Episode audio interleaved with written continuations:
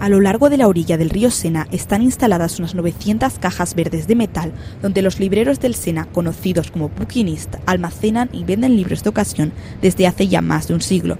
Ahora los Juegos Olímpicos de 2024 les amenazan. Las autoridades de la capital han solicitado a los bookinistas que se retiren para garantizar la seguridad de la ceremonia de apertura de los Juegos Olímpicos, que por primera vez tendrá lugar al aire libre en pleno río Sena.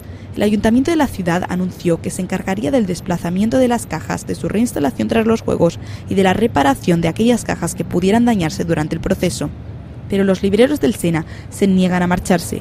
Uno de ellos nos explicaba su postura.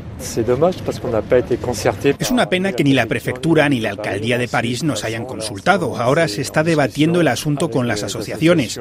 Algunas de estas cajas llevan aquí 50 y 60 años y si se mueven yo creo que no se podrán volver a instalar porque van a quedar inservibles. El ayuntamiento no sabe cómo va a almacenar las cajas. Habrá gente que no podrá guardar el material que tiene dentro de sus cajas. ¿Cómo van a manipularlas? Y luego la restauración. Sobre todo es eso. ¿Cuánto tiempo les llevará?